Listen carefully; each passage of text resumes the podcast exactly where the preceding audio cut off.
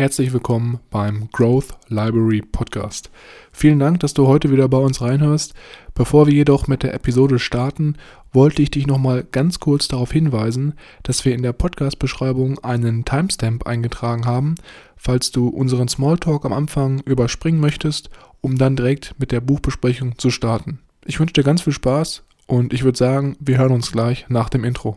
Leerzeiten effektiv nutzen mit dem Growth Library Podcast, deiner persönlichen Bücherdatenbank. Ich begrüße euch herzlich und gebe nun weiter an meine beiden Powerleser, Milan und Mischa.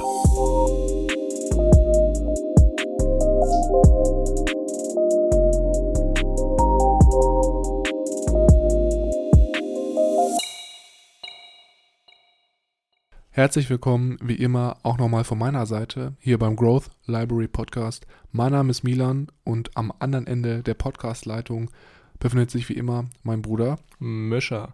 Hallo und herzlich willkommen, natürlich auch wie immer von meiner Seite. Heute ist für mich wieder ein ganz besonderer Tag, Mischa. Ich weiß, du hast es wahrscheinlich auch schon bemerkt, aber heute sitzen wir uns beide gegenüber bei der Podcast. Uch, Tatsache, jetzt es mir auch bei der Podcast-Episodenaufnahme, was ja sonst eigentlich nicht der Fall ist. Und deswegen denke ich, dass wir heute schon einen sehr, sehr guten Grundstein gelegt haben, um eine phänomenale Episode aufzunehmen, in der wir auch wieder ordentliches Wissen mit euch teilen können. Und freue mich auf jeden Fall auf den Inhalt, den wir heute mitgebracht haben, weil der zweite Teil von Bodo Schäfers Weg zur finanziellen Freiheit, der hat es meiner Meinung nach in sich. Äh, ja, absolut. Der erste Teil, der war ja ein bisschen abstrakter mit den Themen über Werte und ähm, persönliche Leitbilder und auch Glaubenssätze. Und der zweite Teil, wie er auch heißt, der praktische Leitfaden, der geht jetzt noch ein bisschen mehr in die Richtung, wie du es schaffst, deine Ziele auch wirklich umzusetzen oder auch wie du es schaffst, überhaupt Ziele aufzustellen, die du dann erreichen kannst. Ja, und vielmehr geht es auch jetzt hier darum, an, wie man seine erste Million denn auch erreichen könnte. Ne? Das ist ja auch so ein bisschen das, was das Buch hier uns mitteilen möchte. Und bevor wir hier einsteigen und euch jetzt genau diese praktischen Tipps und Tricks an die Hand geben, ist es natürlich wie immer so, dass wir nicht das komplette Buch oder gerade den kompletten zweiten Teil des Buchs zusammenfassen, weil wir einfach denken, dass es einfach den Podcast-Rahmen hier sprengen würde und wir stattdessen immer nur das Wichtigste, was wir für uns am interessantesten fanden, rausgenommen haben und dann hier im Podcast drüber sprechen. Und wenn ihr das Buch interessant findet und auch während des Hörens jetzt hört, okay, das Ganze möchte ich mir nochmal nachrichtlich durchlesen, dann ist es so, dass wir wie immer einen Link zu dem Buch in die Shownotes gepackt haben. Da könnt ihr euch dann nochmal ein bisschen mehr über das Buch informieren und auch andere Meinungen von anderen Lesern zu dem Buch anschauen. Und ansonsten würde ich sagen, Feuer frei. Genau, äh, fackeln wir gar nicht zu lange hier rum. Du hast ja auch schön informiert, welche Möglichkeiten der Leser hier hat oder der Hörer hier hat, äh, sich noch näher zu informieren. Und ich würde dir direkt auch die Bühne, beziehungsweise die Leitung eher gesagt hier freigeben, um, denn du fängst ja heute an mit dem ersten interessanten Kapitel. Ja, das ist wieder überraschend, dass ich heute mal einen Einstieg mache. Und zwar geht es hier am Anfang des zweiten Teils los mit dem vielleicht auch lästigen oder auch etwas erschauderndem Thema Schulden. Und zwar ist es so, dass Bodo Schäfer hier anfängt von seiner Vergangenheit zu erzählen, wo er am anfangs in seinen jungen Jahren sehr viele Schulden hatte und teilweise so viele Schulden, dass er seine Kreditkartenrechnung auf der einen Kreditkarte nicht mehr zahlen konnte und sich deswegen eine neue Kreditkarte besorgt hat, mit welcher er dann die Schulden, die in der ersten Kreditkarte ausgelaufen sind, bezahlt hat und dann natürlich bei dem anderen Kreditkartenunternehmen wieder Schulden aufgenommen hat. Also im Endeffekt war es dann so schlimm, dass er für Schuldenbezahlung neue Schulden aufgenommen hat und das Ganze einfach nur umgeschichtet hat, was natürlich überhaupt nicht sein, äh, ja, was überhaupt nicht zielführend war, sondern das Ganze nur noch schlimmer gemacht hat. Und er sagt jetzt hier, dass es natürlich wie immer dumme und auch intelligente Schulden gibt. Was mir bei diesem Satz sehr in Erinnerung gekommen ist, war das Buch von Gerald Hörhan Investment Punk. Da ging es ja auch so ein bisschen darum, was Konsumschulden sind und was vielleicht auch schlaue Schulden wären. Und hier wird zum Beispiel angesprochen, dass eine Küche auf ähm, Kredit zu kaufen sehr dumme Schulden sind oder halt auch ein Auto auf Kredit, weil natürlich, wie wir alle wissen, wenn du ein neues Auto kaufst und es vom Hof fährt, schon der Hälfte des Kaufwerts eigentlich verloren geht, weil es dann sofort als Gebrauchtwagen gilt. Ja, deswegen geht es hier auch vor allem darum, dass Konsumschulden auch hier als Verursacher von mangelnder Motivation genannt werden. Das heißt, wenn du große Schulden hast, hast du natürlich eher eine sehr geringe Motivation zu sparen, weil du erstmal die Schulden abbezahlen musst. Und deswegen geht es hier vor allem darum, erstmal Schulden abzubauen, bevor wir erstmal anfangen, Vermögen aufbauen zu können. Mhm, da gibt es ja auch ähm, sehr interessante Weisheiten aus dem alten Babylon, ähm, aus unserem Buch Der reichste Mann von Babylon, wo ja auch erzählt wird, ein Zehntel seines Gehaltes zu sparen, zwei Zehntel zum Schuldentilgen und dem Rest zum Leben. Was ich hier in diesem Kapitel auch noch sehr mitgenommen habe, war der Satz, akzeptiere niemals eine kurzfristige Lösung für ein langfristiges Problem, was ich auch glaube, dass man sich hier sehr stark mal ans Herzen nehmen sollte und gerade bei langwierigen finanziellen Situationen oder finanziellen Problemen nicht immer unbedingt zur, zum leichtesten Weg, eben schnell einen Kredit, einen neuen Kredit bei der Bank eröffnen, zugreifen, sondern vielleicht da auch mal ein bisschen ja, sein Konsumverhalten vielleicht ähm, zu hinterfragen, wenn es an dem liegen könnte und mal überlegen, wie man das Problem vielleicht langfristig und äh, souverän lösen könnte. Es gibt ja auch noch hier so ein, zwei Tipps zum Abbau von Schulden. Auf der einen Seite sagt er hier, dass man vor allem seine Ausgaben mal tracken sollte, um zu schauen, wie viel Geld gebe ich jetzt überhaupt wofür aus und sind das wirklich auch Ausgaben, die ich nicht herunterschrauben kann. Und man soll sich bei den Ausgaben auch immer fragen, ob das wirklich jetzt was Notwendiges ist oder einfach nur etwas ist, was ich mir zulege oder erwerbe, weil ich vielleicht mein Umfeld imponieren möchte oder weil ich einfach ja unterschwellig das Gefühl habe, ich bräuchte es, aber es eigentlich gar nicht wirklich benötige. Und einen der wichtigsten Punkte, und zwar, dass man der 50-50-Regel folgen sollte. Und zwar ist es so, dass wenn man dann sozusagen am Ende des Monats Geld übrig hat, 50% von diesem Geld zum Schuldentilgen nimmt und 50% zum Vermögensaufbau, weil das natürlich auch so ein bisschen dann eventuell mehr Motivation reinbringt, weil du weißt, wenn du deine Schulden abgezahlt hast, hast du schon einen bestimmten Betrag, welcher deinen Vermögensaufbau fördern kann. Und ja, das finde ich eigentlich ziemlich ziemlich gute Idee. Es ist auch so ein bisschen das, was du gerade mit dem Babylon-Beispiel angesprochen hattest. Genau, dieser Budgetplaner ist, glaube ich, am, an sich auch mal eine gute, eine gute Sache, das vielleicht mal so für ein Jahr zu führen, vielleicht für das neue kommende Jahr, um einfach mal so ein Gefühl dafür zu kriegen, wie viel Geld brauche ich im Monat und was brauche ich an Kapital, um mich im Monat über, über die Runden zu bringen. Ich würde sagen, wir hüpfen weiter zum nächsten Kapitel das wir uns hier näher anschauen wollen, sparen, äh, sich selbst bezahlen, beziehungsweise sich zuerst bezahlen.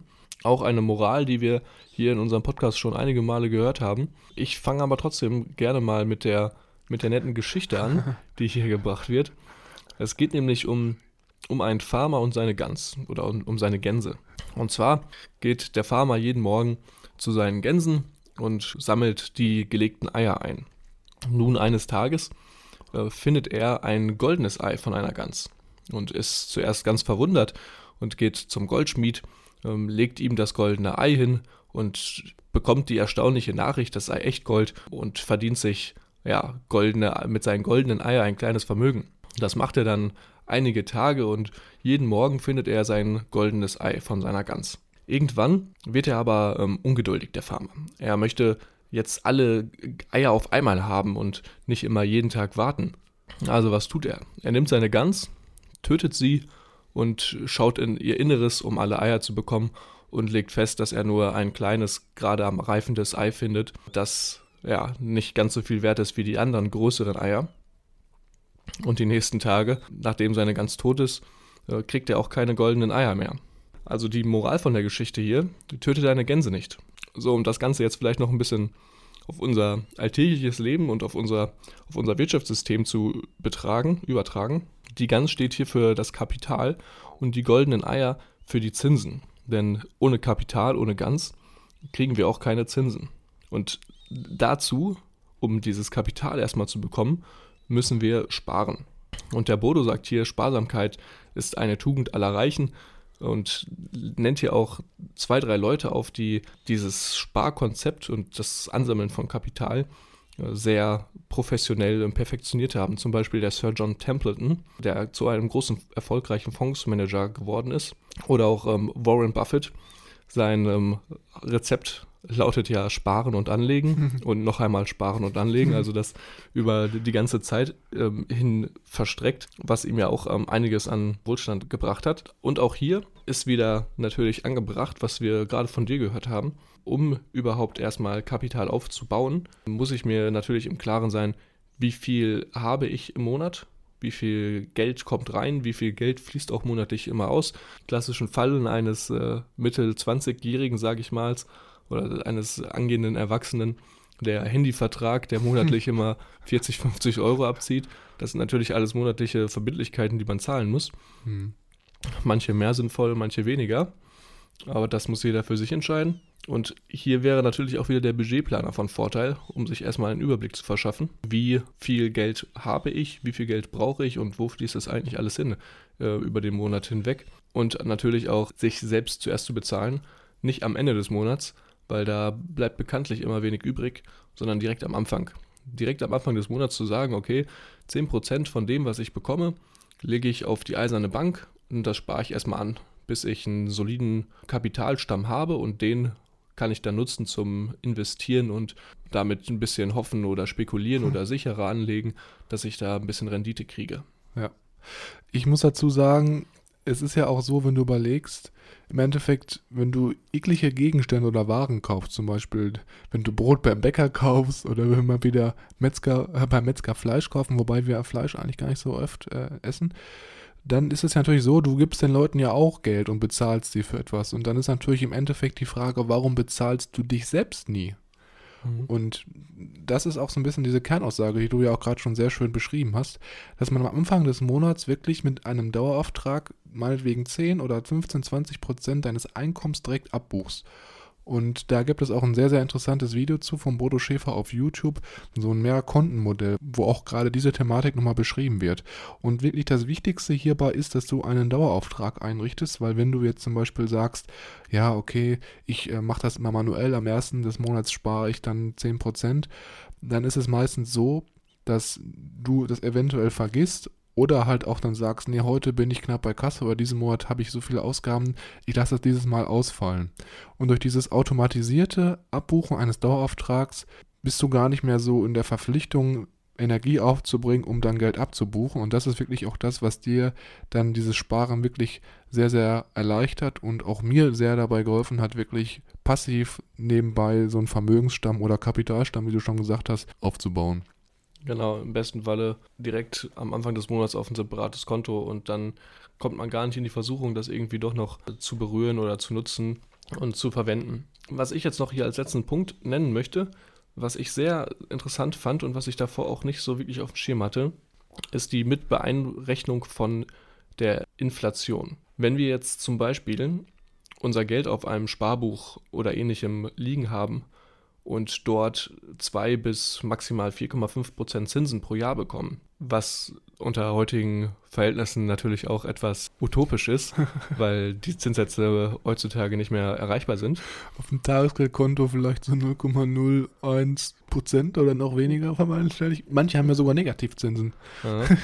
Ja, auch sehr interessant. Aber gehen wir mal von diesem schönen Szenario aus, sehr attraktiv. Vielleicht für den einen oder anderen 2 bis 4,5 Prozent Zinsen pro Jahr. Das ist ja das ist ja schon mal was und das ist ja relativ sicher. Wenn wir jetzt aber eine Inflationsrate von 5% haben, verliert unser Geld Kaufkraft pro Jahr. Das heißt, selbst die Zinsen, die wir bekommen, machen die Inflationsrate von 5% nicht wett, sodass wir am Ende des Monats, äh, am Ende des Jahres weniger Geld auf dem Konto haben, beziehungsweise unser Geld weniger Kaufkraft hat als am Anfang des Jahres, obwohl wir Zinsen bekommen. Aber die Inflation so hoch ist, dass die Inflation unser, unser Geld und unsere Zinsen einfach auffrisst und wir am Ende dastehen mit weniger Kaufkraft als vorher. Mhm. Das fand ich, äh, hatte ich davor nicht so im Kopf und äh, finde ich ein sehr wichtiger Punkt, den man eigentlich auch mal beachten sollte beim Anlegen und der, ich glaube, vielleicht auch etwas ähm, unterschätzt wird. Mhm. Das nächste Kapitel, das wir hier euch vorstellen wollen, ist das Wunder des Zinseszins. Und das Wunder des Zinseszins ist ein, finde ich, sehr schönes Kapitel, aber auch sehr zahlenlastig und mit netten Grafiken illustriert, wie die, die Kraft des Zinseszins über längere Jahre hinweg sein komplettes Potenzial entfaltet. Und Kapital zum Wachsen bringt, ne? Genau. Genau. Und Kapital zum Wachsen bringt. Das Problem natürlich hier bei unserem Podcast, wir können viel von Graphen erzählen. Ja. Aber äh, wenn ich mich jetzt äh, ja, als Hörer in die Lage reinversetze, könnte es vielleicht etwas uninteressanter werden. Ich meine, ich sehe ja, was hier du, wir in unserem Notizfeld hier eingetragen haben, aber wir können das leider nicht teilen. Vielleicht müssen wir dann vielleicht doch irgendwann mal einen YouTube-Kanal öffnen, wo wir dann unsere Notizen die separat mit einblenden, damit man uns besser folgen kann.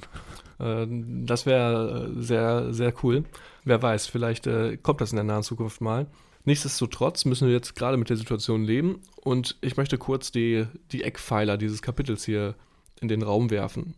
Für den Zinseszins sind nämlich drei Faktoren besonders wichtig. Die Zeit, die Rendite und der Einsatz.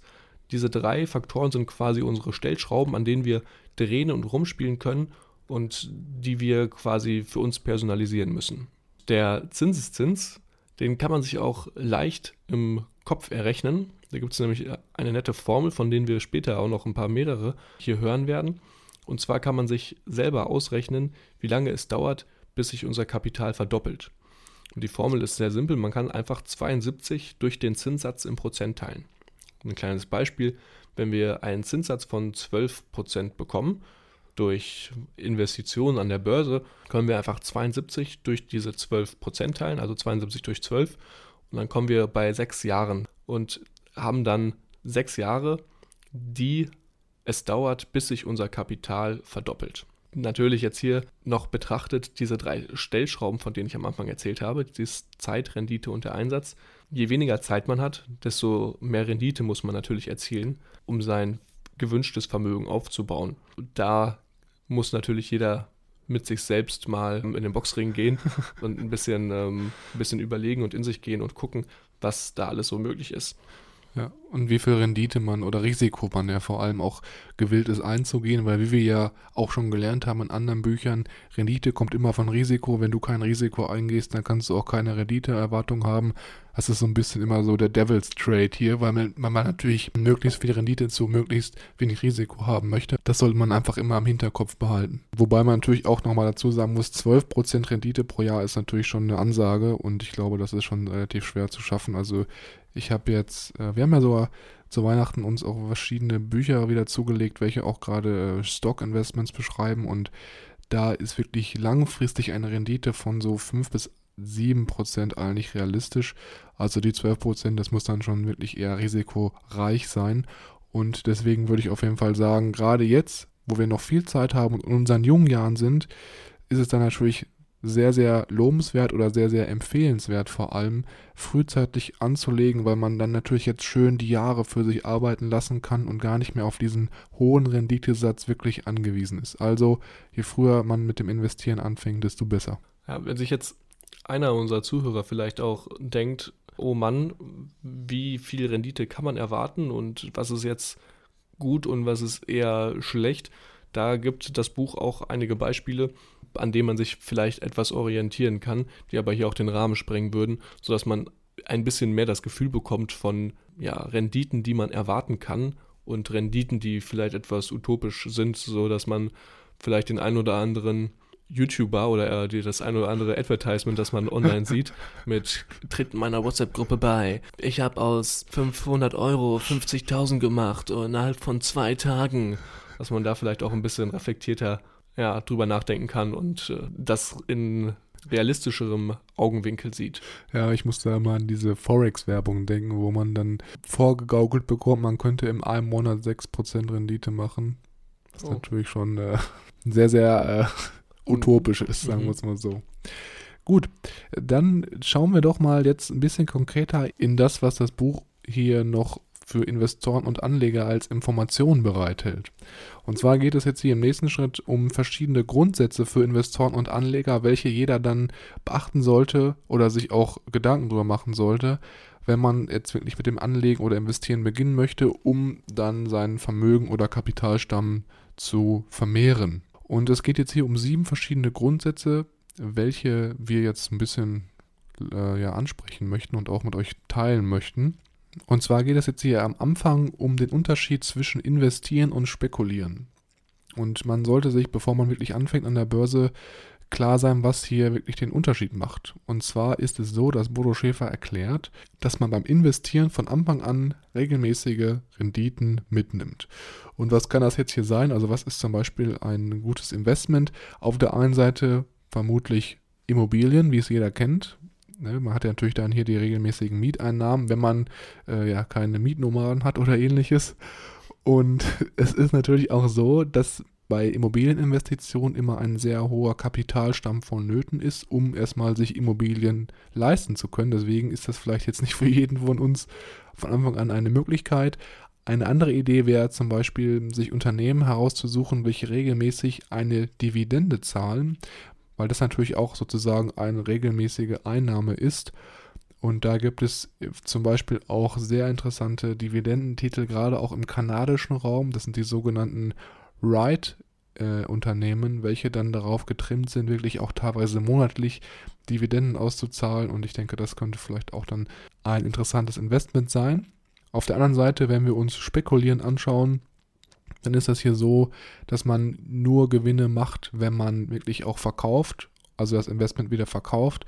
Und das ist natürlich so ein bisschen risikobehafteter, weil du im Endeffekt bei Aktien oder irgendwelchen Fonds nie immer genau weißt, wie die Wertentwicklung in der Zukunft ist und dann eventuell es sein kann, dass der Investitionswert geringer ist, wenn du es dann später verkaufst, als der Wert, zu dem du es gekauft hast. Genau, was ich auch noch hier äh, ganz interessant fand, war die Einkategorisierung von Aktien. Nämlich sagt Bodo hier ganz klar, dass Aktien und Aktienfonds auch weitgehend Spekulationen sind und keine Investitionen, wobei Aktien die Dividenden ausschütten und deswegen in seinem oder in, dem Portfolio gehalten werden, zu Investitionen gehören, da diese ja monatlich oder jährlich x-mal, je nach Unternehmen, Dividenden ausschütten und somit auch einen Return haben und damit als Investition gelten. Wobei natürlich auch man dazu sagen muss, dass Dividenden jetzt auch nicht immer 100% sicheres Einkommen sind, weil natürlich je nach Wirtschaftslage und je nach Gesundheitszustand des Unternehmens die Dividende eventuell auch gekürzt oder ausgesetzt werden kann. Aber ich glaube auch hier der, der Kernpunkt ist, dass der Investor seine Gewinne macht, wenn er kauft und nicht, wenn er verkauft. Ja, genau. Genau, dann ansonsten geht es hier dann im nächsten Schritt darum, was der Unterschied zwischen Verbindlichkeit und Investition ist. Ich glaube, die fleißigen Hörer unseres Podcasts, die können das jetzt schon im Schlaf herunterleiern, was genau Verbindlichkeiten und Investitionen sind. Ich muss eigentlich hier nur ein Beispiel nennen, und zwar äh, Auto versus Immobilie. Jeder weiß natürlich, ein Auto ist eher eine Verbindlichkeit, weil du hier diverse Ausgaben hast, wie Versicherung, Sprit und auf der anderen Seite die Immobilie, welche natürlich eine Investition ist, weil sie ab einem bestimmten Zeitpunkt in der Zukunft vermutlich ihren Kaufwert ähm, refinanziert hat durch äh, Mieteinnahmen und dadurch dann auch regelmäßig Cashflows generiert. Mhm. Da ist das äh, schöne Beispiel, die Bank, die dem kleinen Mann immer anbietet oder immer sagt, das Haus ist ein hervorragendes Investment, aber aus äh, der falschen Perspektive heraus, denn der kleine Mann arbeitet dann sein Leben lang oder seinen Großteil seines Lebens dafür, dass die Bank ihr Geld kriegt und im schlimmsten Falle kann die Bank auch dein Haus pfänden, was natürlich für die Bank super ist. Die investiert einmal und kriegt dann über Jahre hinweg immer fleißige Renditen von, von dem kleinen Mann und der kleine Mann hat dann irgendwann sein Haus abbezahlt, 20, 30 Jahre später. Das Haus ist nicht mehr das Neueste, die Technik ist veraltet, braucht viel Wartungskosten auch wieder. Und äh, letztendlich äh, endet der kleine Mann mit äh, einem großen Berg von äh, finanziellen, von einer finanziellen Last, die er zahlen muss, um dort weiterhin zu leben. Und die Bank äh, hat sich ein kleines goldenes Ei damit verdient. Also auch hier ganz wichtig, die Ausgaben sind auch immer die Einnahmen anderer. Mhm. Und da muss man immer darauf achten, wer jetzt das gibt, für wen ist es eine Verbindlichkeit und für wen ist es eine Investition. Ja. Ich glaube, in dem Buch gibt es auch noch dieses Beispiel, wo, dass man sich überlegen soll, wohin fließt das Geld? Fließt mhm. es immer im Portemonnaie rein oder aus meinem Portemonnaie raus? Jetzt nochmal mhm. ganz bildlich. ganz bildlich dargestellt. Und ich denke, wenn man das sich einfach immer fragt bei jedem äh, Anschaffungsprodukt, dann weiß man direkt, was habe ich jetzt hier vor mir liegen. Mhm. Und dann geht es auch jetzt zum nächsten Punkt darum, in dem dritten Punkt, was wir eigentlich für eine Anlage vor uns liegen haben. Hier gibt es dann wahrscheinlich drei zweieinhalb, würde ich eher sagen, verschiedene Kategorien. Einmal den Geldwert, das heißt sozusagen, wir haben eine Anlage in Geld, einen Sachwert, das heißt sozusagen, wir haben eine Anlage in einer Sache, jetzt mal so bildlich gesprochen. Und das dritte wäre, das halbe wäre Wetten. Das heißt, man versucht zum Beispiel jetzt hier sehr hochspekulativ Geld zu vermehren. Wenn wir uns den ersten Wert nochmal anschauen, Geldwert heißt eigentlich nur, dass ich Geld anlege, auf dem Tagesgeld zum Beispiel, ohne es wirklich zu investieren oder in einen Sachwert umzuwandeln. Das heißt also, Geld wird in Geld angelegt. Beim Sachwert sieht das Ganze schon ein bisschen anders aus. Wir tauschen Geld sozusagen in einen Sachwert. Und das wäre dann zum Beispiel eine Aktie. Und was jetzt hier ganz, ganz wichtig ist, ist auch das, was du angesprochen hast mit der Inflation. Weil, wenn wir uns jetzt anschauen, wir haben auf der linken Seite Geld und auf der rechten Seite diese Sachwerte oder die Dinge. Und was passiert durch die Inflation? Die Kaufkraft sinkt, also das Geld wird weniger wert und auf der gleichen Seite werden aber auch die Sachwerte immer teurer.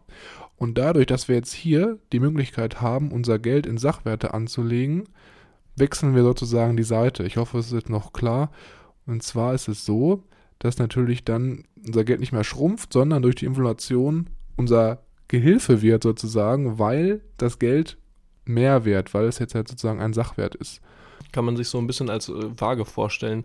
Das Geld, das wir als Geldwert, zum Beispiel das Geld, das wir jetzt in, in unserem Tagesgeldkonto haben, wird zwar weniger an über die Jahre hinweg durch die Inflation, aber der gleiche Betra oder der, der gleiche Prozentsatz steigen unsere, unsere Aktien an der Börse, weil diese ja durch die Inflation verstärkt werden. Genau. Ja, ich merke schon, heute wäre es, glaube ich, echt gut gewesen, wenn wir nochmal so ein bisschen so eine, äh, so eine Flipchart gehabt hätten, wo mhm. wir ein paar Diagramme aufzeichnen könnten. Mhm. Aber ich hoffe, ihr versteht, was wir meinen. Ja. Grob gesagt, beim Geldwert ist der Nachteil, die Inflation und die Steuern fressen die mageren Gewinne auf. Der Vorteil aber dafür ist, es sehr sicher. Mhm. Und bei den Sachwerten es ist andersrum, es ist risikoreicher, dafür können aber auch höhere Renditen entspringen. Genau. Jetzt habe ich gerade gemerkt, ich habe schon den vierten mhm. Punkt vorweggenommen, nämlich, nämlich, dass Sachwerte Geldwerte schlagen, halt aufgrund der Inflation, welche uns dann, wenn wir einen Sachwert haben, uns helfen, diesen wertvoller zu machen, jetzt mal plump ausgedrückt. Mhm. Genau, dann den sechsten oder den fünften Punkt, genau, heißt natürlich hier, wenn wir anlegen, wir müssen auf jeden Fall Risiken eingehen, weil wir, wie ich schon gesagt hatten, Rendite kommt von Risiko, das kann sich eigentlich jeder mal hinter die Ohren tätowieren, wenn man an der Börse agieren möchte. Gerade in jungen Jahren, so wie wir es ja noch sind, denke ich, dass man wahrscheinlich etwas mehr Risiko eingehen kann, weil man versuchen möchte, natürlich möglichst viel ähm, Vermögensvermehrung zu erzielen. Wenn man jedoch etwas älter ist, dann sollte man sich da nochmal überlegen, ob das wirklich Sinn macht, so viel Risiko einzugehen, weil man natürlich auch ja, weniger Zeit hat, um das Risiko über die lange Zeitspanne dann auszugleichen. Mhm. Daher gibt es auch sehr interessante und sehr schöne grafische Auflistungen von äh, dem YouTube-Kanal von Finanzfluss, der auch über die Jahre hinweg mal so ein Szenario aufgezeigt hat. Über zehn Jahre, glaube ich, war es, äh, bei einem Portfolio, das äh, ein sehr hohes Risiko hat, wo man ganz klar erkennen konnte, über zehn Jahre hinweg ist das Risiko oder die äh, Rendite eigentlich sehr konstant. Mhm. Trotz jährlicher Sch Schwankungen über die Jahre hinweg äh, gleicht sich das dann immer mehr oder weniger aus. Ja. Du musst halt nur Zeit mitbringen, ne? das ist halt dann genau. der Fall. Genau. Und Bodo sagt natürlich auch hier, äh, um dem Ganzen ein bisschen vorweg zu beugen, ein Teil des Geldes in sogenannte Geldwertanlagen also in Festgeldkonten, Wertpapiere, Cashfonds und die andere Hälfte in Sachwertanlagen, also in Aktienfonds, Aktien und Immobilien, um auch hier quasi ja, zwei finanzielle Beine zu haben und nicht nur alles auf eine Karte zu setzen. Ja, und hier hast du jetzt schon wieder auch ein bisschen den nächsten Punkt vorweggenommen, und zwar heißt dieser streuen sie. Das heißt, wie du schon gerade gesagt hattest, versuchen sie in verschiedene Werte anzulegen, um natürlich auch einen festen, risikoarmen Cash-Bestand zu haben für irgendwelche Notfälle oder brenzliche Situationen. Mhm. Und der letzte Punkt ist hier, es gibt einen Unterschied zwischen einem Investor und einem durchschnittlichen Anleger. Und zwar ist natürlich klar, wenn man sozusagen durchschnittlicher Anleger ist, dann ist es so, dass man versucht, ähm, über den langen Zeithorizont eine Rendite zu erzielen, was natürlich auf jeden Fall klappt, aber natürlich etwas länger dauert, als wenn man jetzt wie ein Investor agiert und man dann versucht, in relativ kurzer Zeit durch wahrscheinlich auch etwas risikobehaftetere Investitionen dann Geld zu erzielen. Und da muss man sich einfach nur klar sein, okay, möchte ich jetzt mehr Zeit und Geld investieren als Investor oder möchte ich es etwas entspannter angehen und einfach den gleichen Gewinn haben wie ein Investor, nur halt dafür dann die Zeit für mich arbeiten lassen und ein bisschen mehr ja, Zeit mitbringen. Mhm. Ja, das äh, Kapitel hat mich hier ein bisschen an The Millionaire Fastlane erinnert, wo ja auch hier der Bodo sagt, es gibt eigentlich also zwei Wege. Der Weg des Durchschnitts, den man nehmen kann und dann den Weg des Investors, der einiges mehr an Zeit benötigt, aber auch um einiges schneller sein kann, wenn man es richtig macht. Für jeden, der es noch nicht weiß, The Millionaire Fastlane, das war auch ein Buch, welches wir in unserem Podcast bereits besprochen haben. Meiner Meinung nach wirklich eines der besten Bücher, welche ich so in den letzten anderthalb Jahren gelesen habe. Wenn ihr das Buch noch nicht kennt, einfach runterscrollen in unserem Podcast, da findet ihr auch dann die Podcast-Episoden zu diesem Buch. Mit der Aussicht würde ich sagen, starten wir in das letzte Kapitel, das wir uns hier rausgesucht haben. Hier geht es nämlich um finanziellen Schutz finanzielle Sicherheit und finanzielle Freiheit. Diese drei aufeinander bauenden Prinzipien oder diese drei aufeinander liegenden Sicherheiten und äh, Ebenen sollte nämlich ein jeder von uns haben oder auch ein jeder von uns avisieren. Und der Bodo listet hier drei Pläne auf. Ich muss für mich sagen, das war wirklich für mich eines der wertvollsten Einsichten aus dem Buch und ich bin sehr, sehr gespannt, was ihr davon haltet. Aber ja, jetzt schauen wir erstmal genau rein. Genau. Es geht der Reihe nach los mit dem finanziellen Schutz. Der finanzielle Schutz ist nämlich dafür da, um herauszufinden für einen selbst, wie viel Geld man benötigt, um sich finanziell sicher zu fühlen, also um einen finanziellen Schutz aufzubauen. Nehmen wir hier an, dass unsere Einkommensquelle schlagartig versiegt. Das heißt, von heute auf morgen stehen wir auf einmal da und verdienen kein Geld mehr. Unser Einkommen ist komplett weg. Und die Frage, die es hier zu beantworten geht, ist, wie lange könnte, könnten wir nun unsere Rechnungen bezahlen und leben? Das ist sehr simpel. Zunächst müssen wir einmal herausfinden, wie viel Geld wir im Monat benötigen. Das heißt, wir listen einmal auf, wie viel Geld für die Versicherung, wie viel Geld für die Miete, wie viel Geld für die Lebensunterhaltungskosten wir alles haben, summieren das und am Ende haben wir eine Summe, die es zu decken gilt. Und da gibt es auch im Buch sehr nette Anleitungen, wo der Bodo schon aufgegliedert hat, was es für Kategorien möglicherweise gibt, die man einfach nur auffüllen muss. Die Mathematik muss man selber machen. Da kommt man nicht schade. Mist. genau. Ähm, Nachdem wir nun diesen Betrag haben, geht es im zweiten Schritt darum, herauszufinden, für wie viele Monate wir diesen Schutz haben wollen. Und die meisten Menschen rechnen hier so zwischen sechs und zwölf Monaten. Mhm. Das heißt, wir haben jetzt herausgefunden für uns, wie viel Geld wir im Monat benötigen und wie lange wir diesen Schutz haben wollen, damit wir uns abgesichert fühlen. Jetzt kommt die große mathematische Rechnung. Jetzt müssen wir diesen Betrag nehmen und mal rechnen mit der Anzahl an Monaten, um dann den Betrag für unseren finanziellen Schutz zu haben. Und dieser Betrag ist dann das absolute Minimum, das wir an Schutz brauchen. Und dieser Betrag sollten wir immer abgesichert irgendwo auf unserem Konto separat liegen haben, sodass, wenn es mal hart auf hart kommt und wir unter Pandemie Situation. Oder in irgendwelchen anderen außergewöhnlichen Situationen unser Einkommen versiegt, mhm. wir Geld haben und dann schon mal für die nächsten sechs mhm. oder für die nächsten acht oder zwölf Monate einen Geldstamm haben, aus dem wir uns bedienen können, sodass wir durchatmen können und nicht auf einmal auf der Straße sitzen. Ja. Ich glaube, ich habe dir letztens dazu auch noch so eine Grafik bei Instagram geschickt. Da ging es darum, wie viel Vermögen eigentlich so Leute in unserem Alter haben. Und da war eine Umfrage aus Deutschland dann geteilt. Und da konnte man wirklich sehen, dass die meisten Menschen in Deutschland in unserem Alter wirklich fast gar kein Vermögen aufgebaut haben oder zumindest diesen finanziellen Schutz und sozusagen von der Hand in den Mund leben, das, was sie im Monat ein, einnehmen, dann auch direkt wieder ausgeben. Und das war bei mir damals auch in der Ausbildungszeit, wo ich noch nicht so diesen finanziellen Bildungsstand hatte auch manchmal das Problem, dass ich dann halt gar nicht so darauf geachtet habe, dass ich was zur Seite lege, um halt allgemein so einen Kapitalstamm aufzubauen. Und so wie ich das sehe, ist das hier wirklich der allererste Schritt, den jeder erfüllt haben sollte, um seine finanzielle Freiheit zu erreichen, dass man als erstes diesen finanziellen Schutz aufbaut. diese drei Schritte, die wir jetzt hier besprechen, ich hatte das so ein bisschen auch im Hinterkopf immer so versucht, bildlich mir vorzustellen. Und mir hat da so eine Eselsbrücke ganz gut geholfen. Und zwar kannst du dir eigentlich vorstellen, dass du dann so drei Tonkrüge hast, welche dann nach und nach sich füllen mit äh, Goldmünzen. Und jetzt der erste Tonkrug, den wir jetzt erstmal füllen müssen, ist dann jetzt der finanzielle Schutz. Und sobald dieser gefüllt ist, können wir dann das Geld nehmen, was wir als Überschuss haben, um den zweiten und dann auch den dritten Tonkopf sozusagen zu füllen. Aber das werden wir dann gleich nochmal ein bisschen genauer erläutern. Genau, sehr, sehr schönes äh, Beispiel. Der eine oder andere wird sich wahrscheinlich auch hier wieder fragen, Mist, ja, wie soll ich denn jetzt herausfinden, wie viel Geld ich im Monat brauche und äh, woher nehme ich die Zahlen? Die kann ich ja nicht einfach aus dem Kopf ziehen.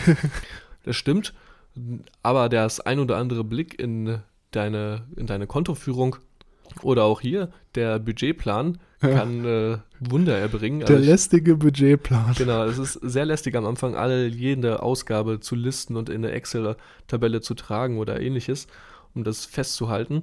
Es bringt aber verdammt viel. Ich habe das auch jetzt vor zwei Jahren mal ein ganzes Jahr durchgehend gemacht. Habe wirklich jeden Monat oder ich glaube sogar zwei Jahre knapp ähm, immer jeden Einkauf eingetragen, wie viel Geld ich für Lebensmittel und Co. ausgegeben habe. Und habe jetzt für mein Studium eine Summe X, die ich mir immer selber zur Verfügung stelle, von der ich lebe. Und das kommt super hin. Und damit limitierst du dich auch selber ein bisschen und kannst darauf achten, dass auch wenn du jetzt eine Gehaltserhöhung oder auf einmal zusätzliche Einkommen, Einkommensquellen hast, nicht deine Ausgaben automatisch miterhöhst, sondern auch dann mehr Geld hast, das du investieren und mit dem du planen kannst. Knappe 10.000 Euro sind das im Monat, ne, die du dann dir zur Seite gestellt hast. Genau, das sind so 10.000 Euro. Davon gehen so 6.000 bis 7.000 Euro immer für Essen drauf, weil ich immer im edelsten, edelsten Restaurant in meiner Stadt verbringe. Ja. Aber es ist mir einfach der Service wert. Nein, das natürlich nicht. Nachdem wir unseren finanziellen Schutz haben, geht es nun um unsere finanzielle Sicherheit. Mhm. Das heißt, wir haben jetzt zwar unsere eiserne Reserve aufgestellt, die wir in unserem Konto haben, mhm. und nun tritt so ein Notfall ein. Wir müssen an diese Reserve gehen, wir brauchen das Geld auf, haben einen Großteil davon aufgebraucht. Die Krisensituation haben wir nun gut überbrückt, mhm. aber unser ganzes Kapital ist weg und wir sitzen wieder auf demselben Dampfer wie vor, vor ein paar Jahren und müssen wirklich wieder von vorne anfangen und müssen unser Kapital neu an, erneut anhäufen und äh, wieder starten von Null. Um das Ganze zu ähm, umgehen, wäre es natürlich super, wenn wir genug Kapital angehäuft hätten, sodass wir von den Zinsen leben können. Mhm. Und das Ganze rechnet sich so. Wir haben nun ja schon herausgefunden, wie viel Geld wir im Monat brauchen, und wollen jetzt herausfinden, wie viel Kapital wir bräuchten, das wir anlegen müssten, um von den Zinsen dieses Kapitals zu leben, also um von diesen Zinsen so viel Geld zu erwirtschaften, dass wir unsere monatlichen Kosten gedeckt haben, dass wir monatlich einfach durch unsere Zinsen das Geld kriegen, was wir brauchen. Die Faustformel, die hier vom Bodo gilt, ist äh, den Betrag, den wir monatlich brauchen, mit 150 zu multiplizieren und das ist die Menge an Kapital, die dann benötigt wird, die angelegt werden muss, die quasi arbeiten muss, die quasi unsere, unsere Gans ist, die goldene Eier legt, von denen wir leben können. Mhm. Und ich glaube, hier wurde mit einem Prozentsatz von oder mit einer Rendite von knappen 8% gerechnet. Ja. Ja, und das ist genau das, was jetzt auch dann der zweite Schritt ist, wie du schon schön gesagt hast. Man fängt jetzt hier an, sich sozusagen diese finanzielle Gans oder die goldene Gans zu züchten, um dann gar nicht mehr die Reserve wirklich angehen zu müssen oder die gar nicht mehr verbrauchen zu müssen. Und wenn wir uns doch mal jetzt hier gerade so die Anlagekategorien anschauen, dann ist es so, dass man im finanziellen Schutz, also in dem ersten Tonkopf oder am ersten Punkt das Geld natürlich gar nicht anlegen sollte, weil du das natürlich relativ liquide haben musst. Bodo Schäfer schlägt jetzt hier vor Bargeld oder im Safe. Man kann natürlich auch ein Tagesgeldkonto nehmen, wo man dann das Geld einfach parkt. Ja, oder halt unter der Matratze. Oder unter der Matratze, genau. Und im zweiten Schritt, wenn wir jetzt sagen, okay, wir wollen diese finanzielle Sicherheit aufbauen und wir züchten uns diese ganz heran, welche durch monatliche Renditen unsere monatliche Ausgaben decken soll, dann ist es so, dass man hier natürlich dann etwas anlegen muss, was Rendite oder Zinsen bringt. Das geht natürlich nicht auf dem Tagesgeldkonto oder im Safe. Das ist ja klar, sondern man muss dann hier gucken, dass man hier in Einzelwerte oder auch in Fonds oder ETFs investiert, welche dann monatlich einen bestimmten Betrag abwerfen, von dem man dann seine täglichen oder monatlichen Kosten auch decken kann. Genau. Der ausgerechnete Betrag, der hierbei rauskommt, mag vielleicht erstmal etwas hoch und etwas weit fern klingen, aber das Ganze soll ja auch ähm, etwas herausfordernd sein. Und ein großer Teil der Menschen wird es nicht tun, weil dieser Wert, der hier vielleicht zustande kommt, etwas zu, zu weit fern und zu abstrakt erscheint. Aber hier gilt auch wieder äh, Persistent ist Key, Durchhaltevermögen. Einfach mal starten und dann über die Jahre hinweg machen. Und hier greift natürlich auch wieder der Zinseszinseffekt. Wenn wir anfangen und unsere Zinsen, die wir erwirtschaften, wieder zurück in den Pott werfen, um das erwirtschaftete, um die erwirtschaftete Zinsen auch wieder für uns arbeiten zu lassen, kommen wir dem, glaube ich, schneller nahe, als wir denken. Ja, da gibt es auch noch ein sehr schönes Zitat aus dem Buch und zwar, es ist hart, finanzielle Freiheit zu erreichen, aber es ist noch viel härter, diese nicht zu erreichen. Und das ist einfach auch nochmal hier ein kleines Denkanstößchen, welches ich Ihnen mitgeben möchte, der jetzt sagt, ach, die Summe, die jetzt hier rauskommt, meinetwegen 300.000 oder 400.000 Euro Depotwert, das ist so hoch, das erreiche ich nicht, das fange ich gar nicht erst an anzustreben. Dann überleg dir vielleicht mal, was du in, auch im Alter vor allem für Kosten oder auch für, für ein erschwertes Leben hast, wenn du jetzt es nicht schaffst, jetzt in jungen Jahren gerade dir einen Kapitalstamm aufzubauen, welcher dir ermöglicht, von deinen Zinsen monatlich zu leben. Hm, genau. So, wir sind jetzt auch hier langsam am Ende der letzte Plan, die finanzielle Freiheit, wird jetzt noch ein bisschen abstrakter, noch ein bisschen größer und auch etwas äh, ja, träumerischer. Denn hier geht es um unsere Träume. Wir wollen jetzt quasi herausfinden, wie groß unsere goldenen Eier sein müssen, damit wir unsere Träume bezahlen können. Sodass wir alle größeren Anschaffungen per Ratenzahlung zahlen können, die durch unsere monatlichen Zinserträge abgezahlt werden. Also hier ist es quasi von uns erstrebt, über Ratenzahlung unsere, unsere Träume zu finanzieren, mhm. mit dem großen Unterschied, dass wir nicht unser Kapital nutzen, sondern die monatlichen Zinserträge, die sowieso von uns erwirtschaftet werden. Von der goldenen Gans. Genau. Von, von unserer Gans. so, was müssen wir hierfür tun? Zuerst einmal müssen wir uns unseren, Wunsch, unseren Wünschen bewusst werden und diese aufschreiben. Mhm. Sobald wir das haben, können wir einen ungefähren Anschaffungspreis dahinter setzen, von dem wir glauben, dass er realistisch sei. Diese, diesen Anschaffungspreis müssen wir nun ungefähr herunterbrechen auf monatliche Raten. Und hier sagt Bodo Schäfer, wir können einen Teiler nutzen für Immobilien von 120.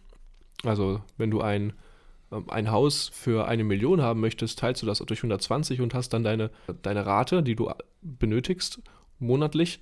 Und alle anderen Investitionen teilst du einfach durch 50. Das ist ein bisschen ungenau, aber es ist schon mal etwas, mit dem man anfangen kann zu arbeiten. Nachdem wir dann quasi unseren Anschaffungspreis durch den erforderlichen Teiler geteilt haben, können wir nun unsere laufenden Kosten, die wir ja davor schon in dem zweiten Plan in der finanziellen Sicherheit ausgerechnet haben, hinzurechnen, sodass wir ein Gesamtbild haben von unseren Unterhaltungskosten und den Kosten monatlich für unsere Träume, die wir dann aufsummieren können.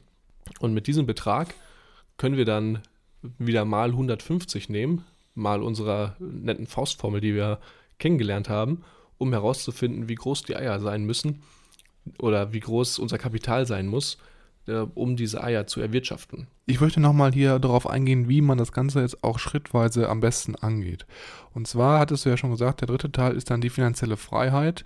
Und hier geht es wirklich darum, dass dieser dritte Topf, von dem ich gerade gesprochen habe, also der dritte Topf wirklich nur dafür da ist, um diese finanziellen Träume zu finanzieren. Und was ganz wichtig ist, essentiell ist, dass man jetzt schrittweise vorgeht. Das heißt, du füllst erst den ersten Topf für den finanziellen Schutz. Sagen wir mal, du hast dann irgendwie 10.000 Euro, die du auf dem Tagesgeldkonto liegen hast, um für den Notfall erstmal abgesichert zu sein. Sobald du dann diesen ersten Topf gefüllt hast, geht dann der monatliche Überschuss über an den zweiten Topf, welcher dann deine finanzielle Sicherheit darstellt. Und was ist hier ganz wichtig? Du füllst diesen Topf mit dieser goldenen Gans so lange, bis du einen Kapitalstamm angelegt hast. Ne? Du legst den Kapitalstamm in diesem Schritt diesmal an in Aktien oder Sachwerte und machst das so lange, bis du ein monatliches Zinseseinkommen hast, welches dann deine Ausgaben deckt. Und sobald du dann diese ganz gezüchtet hast, welche dir diese Möglichkeiten erlaubt, erst dann füllen deine Investitionen dann den dritten Topf. Und hier ist es so, dass wir gerade schon gesagt haben, es vor allem um deine Träume geht. Also was möchtest du wirklich nochmal als Add-on haben? Du bist ja eigentlich schon finanziell sicher und hast ein gutes Einkommen, was dir eigentlich ermöglicht, gut zu leben, ohne wirklich jetzt noch mehr arbeiten zu müssen. Und dann im dritten Teil geht es nämlich darum, du investierst dein Geld, dein Überschuss jetzt in etwas risikobehaftetere Investitionen, weil du natürlich jetzt auch hier deine Träume finanzieren möchtest, welche eventuell auch etwas höhere Kosten mit sich bringen.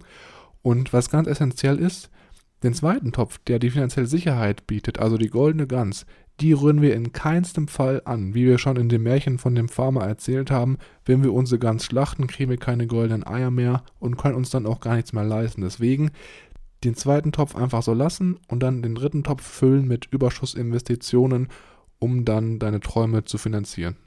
Genau. Von dem Schutz bis zur Freiheit steigt quasi auch deine, deine Risikobereitschaft. Genau. Das wäre eigentlich auch an sich alles, was ich hier zu dem Kapitel ähm, sagen wollte. Ich hoffe, wir konnten das Kapitel trotz unserer ähm, bildlichen Behaftungen hier einigermaßen ähm, anschaulich rüberbringen, sodass man das auch nur über die, den audit auditativen Sinn gut verstehen kann. Wenn nicht, dann können wir nur raten, das Buch sich vielleicht nochmal in die Hand zu nehmen oder uns äh, zu schreiben. Vielleicht kann man dann äh, im Austausch vielleicht nochmal das ein oder andere ein bisschen, bisschen aufklären. Ja, ich glaube, das, was wir heute hier geteilt haben, dieses finanzielle Wissen und auch dieser Plan, den wir am Ende mit den drei Töpfen gegeben haben, das ist wirklich eigentlich eine sehr, sehr gute For Formel, eigentlich eine Goldformel, würde ich schon fast sagen, welche jedem wirklich helfen kann, mit etwas Disziplin und gesunden Menschenverstand ein gutes Vermögen aufzubauen, um dann halt auch im Alter natürlich nicht immer nur auf den Staat angewiesen zu sein, welcher dann die Rente zahlt, sondern nebenbei noch selber für sich persönlich Einkommen generieren kann.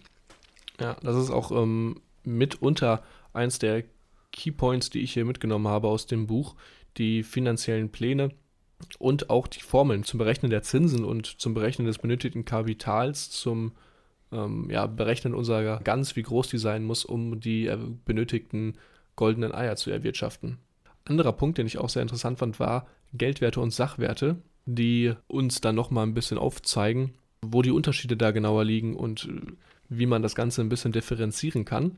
Aber ich muss auch hier nochmal zu unserem ersten Teil, zu dem Mindset und unserem Glaubenssätzen sagen, dass ich das Buch echt erstaunlich gut fand. Also verglichen mit den Gesetzen der Gewinner, die eigentlich nur 30 Keypoints waren, Aufgliederungen von, wie solltest du vielleicht die ein oder andere Situation handhaben und wie kann man da vielleicht äh, ja, also an seinem Mindset ein bisschen schrauben, fand ich dieses Buch um einiges besser, da ich den Aufbau auch sehr interessant fand. Also die, gerade den ersten Teil mit, wie solltest du überhaupt über Geld denken, damit es sinnvoll ist, sich an ja, höhere Renditen ranzuwagen oder sich mit, mit den großen kapitalwirtschaftlichen Erträgen auseinanderzusetzen, wie der Börse und Co., damit man da ein bisschen ja, mehr für ein Gefühl für hat, finde ich äh, sehr äh, wichtig und richtig hier in diesem Falle. Ja, auf jeden Fall. Also ich muss auch sagen, dass mich das Buch sehr positiv überrascht hat. Gerade am Anfang, als ich den ersten Teil gelesen habe, da war ich so ein bisschen ja, okay, das ist eigentlich das, was man schon bei vielen anderen Büchern kannte oder gelesen hat, gerade auch jetzt mit diesem Mindset und den ähm, ja, Glaubenssätzen. Aber dann im zweiten Teil, wo es jetzt auch wirklich um die praktische Umsetzung ging und auch gerade jetzt diese drei Goldtopf-Systemstruktur, die hat wirklich für mich nochmal hier den, ja, das äh, Ganze nochmal rausgehauen und fand, hat auch dann dazu geführt, dass ich das Buch wirklich auch als eines der besten Bücher gerade im Anfangsbereich für finanzielle Bildung anersehen habe. Und was ich dennoch auch noch mitgenommen habe, ist wirklich, dass die Inflation dir helfen kann, wenn du dein Geld in Sachwerte anlegst und es nicht in diesem Geldwert belast, äh, belässt, was natürlich eigentlich dann mega ist, weil du sozusagen sicher sein kannst, dass du auf einen längeren Zeitraum eine Wertsteigerung erzielst, weil die Inflation einfach für dich arbeitet. Stimmt, auch ein wichtiger Punkt. Was ich jedoch auch nicht ganz so schön fand in diesem Kapitel, was vielleicht jetzt ja auch ein bisschen kleine Kritik ist, zwischendurch immer Werbeanzeigen für seine Coaching-Produkte zu platzieren, ist dann, finde ich, doch etwas, ja, nicht unseriös, aber kann man sich vielleicht sparen und das Ganze dann am Ende über ein, zwei Seiten über, hinweg präsentieren und für werben. Und was ich auch gerne gemacht hätte, was dann aber mich leider wieder durch die Abgabe meiner persönlichen Daten von abgehalten hat, war ein Risikotest, der genannt wurde von Bodo oder der verlinkt wurde, sage ich mal, in einem Buch. Äh, eine Webseite von ihm, wo man Fragen beantworten kann und sein, ja, seine, seine persönliche Risikobereitschaft testen konnte. Habe ich mir angeschaut. Am Ende musstest du aber deine persönlichen Daten angeben und wahrscheinlich auch dann den ein oder anderen Newsletter erhalten. Das äh, hat mich dann davon abgehalten und den hätte ich gerne online ausgewertet gehabt oder getan und da hätte ich auch ein, zwei Euro mehr für gezahlt für das Buch, um Zugang zu diesem Test zu bekommen. Mhm. Ja, auf der anderen Seite, was ich auch noch vielleicht so ein bisschen bitteren Beigeschmack hier in dem Buch oder während des Lesens des Buches dann aufgetan hat, war für mich, dass teilweise die Rechnungen, welche Bodo Schäfer darstellt, gerade auch mit 12% Rendite pro Jahr, vielleicht vor fünf bis zehn Jahren noch realistischer waren, als es heute der Fall ist. Und ich dann manchmal das Gefühl hatte, dass es so ein bisschen eine Milchmädchenrechnung ist, wo dann versucht wird, Menschen darzustellen, dass sie halt mit etwas weniger Kapital als eigentlich tatsächlich in der heutigen Situation notwendig eine gute jährliche oder monatliche ähm, Rendite zu erzielen oder halt auch einen guten Zinsertrag zu erzielen, welcher dann sozusagen die monatlichen Kosten decken soll. Also wenn man das Buch nochmal liest, sollte man immer im Hinterkopf behalten, dass diese 12%, welche wirklich oft angegeben werden, nicht immer sehr wahrscheinlich sind und man dann dementsprechend vermutlich etwas mehr Kapital benötigt, um dann zum Beispiel seine finanzielle Sicherheit zu erreichen. Aber nichtsdestotrotz für mich wirklich ein, eines der Top-Bücher auch, meiner Meinung nach, die wir dieses Jahr gelesen haben. Auch gerade mit dieser Drei-Töpfe-Struktur, die ich jetzt ungefähr schon 15 Mal in dem Podcast angesprochen habe, ähm, war für mich ein Gamechanger und werde ich auch sehr stark verfolgen jetzt in dem kommenden Jahr. Sehr schön. Ich würde sagen, damit äh, beenden wir die Episode hier. Ich freue mich auf die nächste Episode, in der wir uns dann äh, einen kleinen Jahresrückblick anschauen werden. Mhm. Und dann äh, startet vielleicht auch das neue Jahr mit einem, äh, mit einer ganz neuen, äh, mit einem ganz neuen Buch. Da bin ich auch sehr gespannt, was es dann wird. Ja, das wird auf jeden Fall der Fall sein. Also wir werden ja jetzt nicht aufhören, sondern unsere Hörer fleißig weiter mit Wissen füttern. Und Genau, die nächste Episode wird natürlich dann Jahresrückblick und danach ein neues Buch. Bei uns ist es ja immer so, wir lassen euch immer ein bisschen mitentscheiden, welche Bücher wir dann in welcher Reihenfolge vorstellen.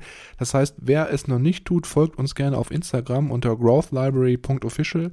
Hier haben wir dann regelmäßig auch Umfragen, um dann mit euch die Buchvorstellungsreihenfolge zu besprechen. Ansonsten interessiert uns natürlich auch brennend, ob ihr das Buch schon gelesen habt. Das heißt, wenn ihr die gleiche Meinung habt oder andere Meinung, dann kontaktiert uns gerne und tauscht euch mit uns über die Bücher aus. Das geht ganz einfach über unsere Webseite, zum Beispiel unter www.growth-library.de. Da gibt es unten ein Kontaktformular, da könnt ihr uns immer erreichen oder auch über Instagram, vielleicht noch ein bisschen einfacher, wie schon gerade eben gesagt, growthlibrary.official. Wenn ihr uns da eine Nachricht schreibt, dann antwortet immer einer von uns beiden. Da muss auch in letzter Zeit schon viele Nachrichten erhalten und es ist immer sehr, sehr schön, wenn wir von euch Feedback bekommen. Und ansonsten, wenn euch das Ganze gefällt, was wir hier machen, dann könnt ihr uns auch etwas zurückgeben, indem ihr unseren Podcast bei iTunes bewertet.